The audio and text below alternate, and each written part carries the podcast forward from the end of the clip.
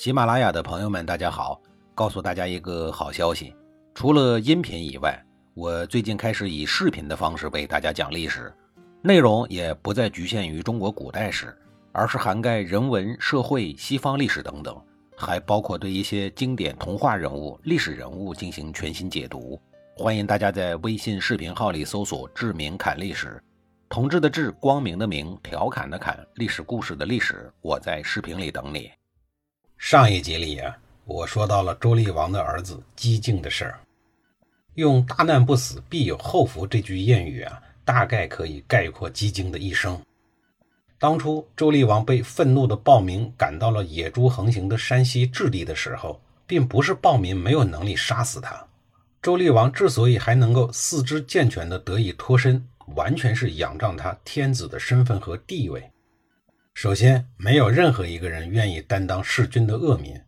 古往今来，古今中外，没有任何一个弑君的人能够得到善终。其次，当时没有任何一个人可以合法的取代周厉王。谁敢非法坐上那个位置？除非你嫌自己的阳寿太长了。但周厉王的儿子，也就是当朝的太子，那就没那么幸运了。谁都知道“斩草不除根，春风吹又生”。杀人不灭口，仇家跟着走的道理，在王室风雨飘摇、最为凶险的时刻，不得不感叹姬靖的命运实在是太好了。他一路狂奔，逃到了命中贵人赵穆公的家里避难。赵穆公果断出手，把他藏在了自己的家里。面对来势汹汹要人的暴民，为了保护这位太子，赵穆公让自己的儿子冒充为太子，交给了被愤怒蒙蔽了双眼的暴民们。当招穆公无辜的儿子以太子的身份命丧乱棍之下，暴民们心满意足之后，真正的太子姬靖这才得以苟活。想必在他爸与野猪为伍的那十四年里，姬靖的日子过得也很不怎么样。首先，作为一名太子，本应该在皇宫里过着前呼后拥、光鲜体面的生活，而现在呢，只能偷偷地藏在大臣家的院子里苟活。这种巨大的落差势必会对他的心态造成强烈的刺激，而赵穆公儿子的惨死也会让他时刻的提心吊胆、心有余悸。他哪知道灾难什么时候会落到自己的头上？人们对于未知事物之所以有恐惧感，就是因为不知道明天会发生什么事儿，且不知道这些事儿会给自己带来什么样的影响。如果预先知道一切呀，内心呢反而会坦然很多。现在周厉王死了，而在庭院深处苦熬了十四年的姬靖，终于再次得以见天日，强势回归。由于没有太多的史料参考，无法判断姬靖真正掌权以后是否秋后算账。但是如果从孝道的角度来看呀，他应该是会去复仇的。毕竟他和那些暴民之间又没什么友情亲情可言。顺便还可以借着这个机会搞一下大肃反，打击异己，培养自己的嫡系部队，巩固自己尚不稳定的政权，同时还落得个为父报仇好儿子的形象，可以说是一举多得。但是从他给老爸确立的那个谥号上来看呀，似乎他又没这么干。从谥号上来看，就找不到他清洗肃反的理由，因为周厉王的厉啊是一个极差的谥号。也就是说，他承认了自己的老爸是一个糟糕透顶的人。那么，赶他下台的暴民就不是暴民，而是草莽之师在替天行道。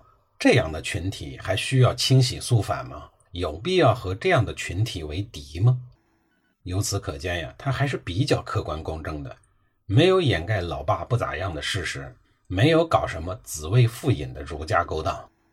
在政局风云变幻的时刻。周宣王能用客观的心态来冷静地看待事物，这和他年少时遭受磨难、人生大起大落、饱尝人间冷暖不无关系。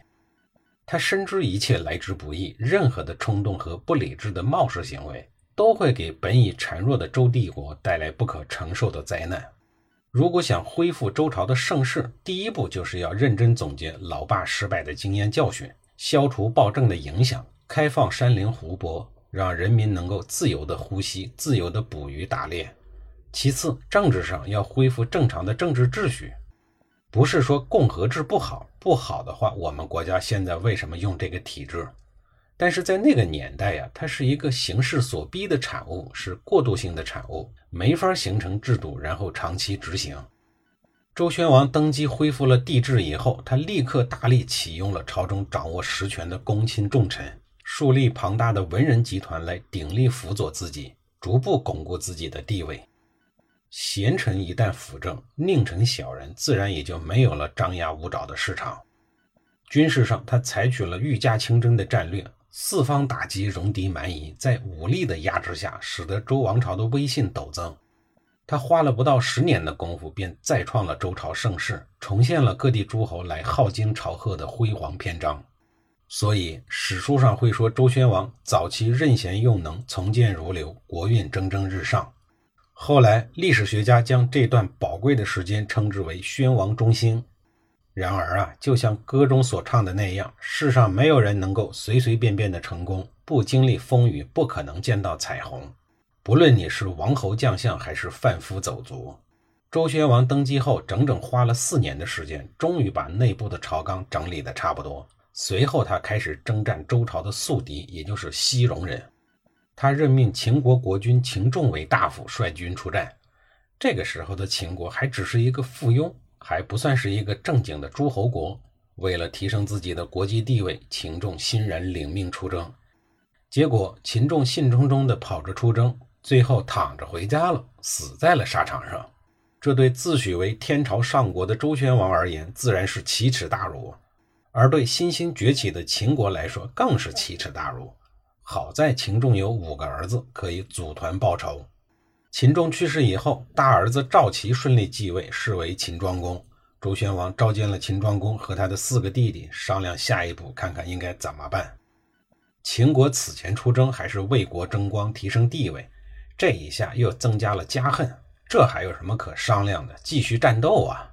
周宣王为了保险起见，除了秦国本身自有的军事力量，周宣王又从周王朝的军队里调拨了七千精兵给秦庄公。人多力量大，这一次啊，秦庄公终于打败了西戎人，大举获胜的秦庄公受到了周宣王的封赏，被封为西垂大夫，同时还封赐了大洛、犬丘一带的土地。多说一句啊，周王朝的七千精兵在助攻取胜以后，还是要回来的。当时的军队都是按国人的村社结构与井田配置编制的，是绝不可能把归属权交出去的。周宣王继位后的第五年，估计是觉得看着别人打仗不过瘾，决定亲自上阵。这一次没有看清形势的来犯者是连羽人，他们也是西戎的一支。凶悍的连羽前锋部队一度抵达了今天陕西泾阳境内，直接威胁到了镐京的安全。只是他们这次的运气实在是不怎么样，遇到了忠心之时的周军。又是周宣王御驾亲征，面对士气高涨的周军，连羽是连连败退，一直逃到了今天的甘肃平凉附近，才得以保命。同年，周宣王以周朝老将方叔为将，率战车三千进攻楚国，大获全胜。为了确保战役的胜利，周宣王此次伐楚动用的军队更是多达三万六千多人，可以说是下了血本。后来，为了表彰方叔的功劳。赐方叔十邑于洛邑，也就是洛阳。方叔作为周氏中兴的大功臣，名望一时如日中天。因此啊，后世一些方姓家族的宗谱，很多都采用了周大夫方叔之后的说法。打服了老牌劲旅楚国以后，周宣王打算再接再厉，巩固战果。这一次，他将矛头指向了周帝国东南方向的怀疑诸国。早在周宣王的老爸在任的时候，东南怀疑就曾经主动进犯洛阳，后来被周厉王给死死的顶住了，双方打了一个平手。但是前面说过呀，怀疑人属于很不开化、一条道走到黑的顽固反动派，没事就爱跨省侵略周朝，是破坏安定团结的积极分子。面对惯犯，镇压都是暂时有效，不要指望一次打击就彻底解决问题，那都是教科书中的事儿。起步就得是两次，还得是剁手剁脚、刮骨吸髓，否则根本不长记性。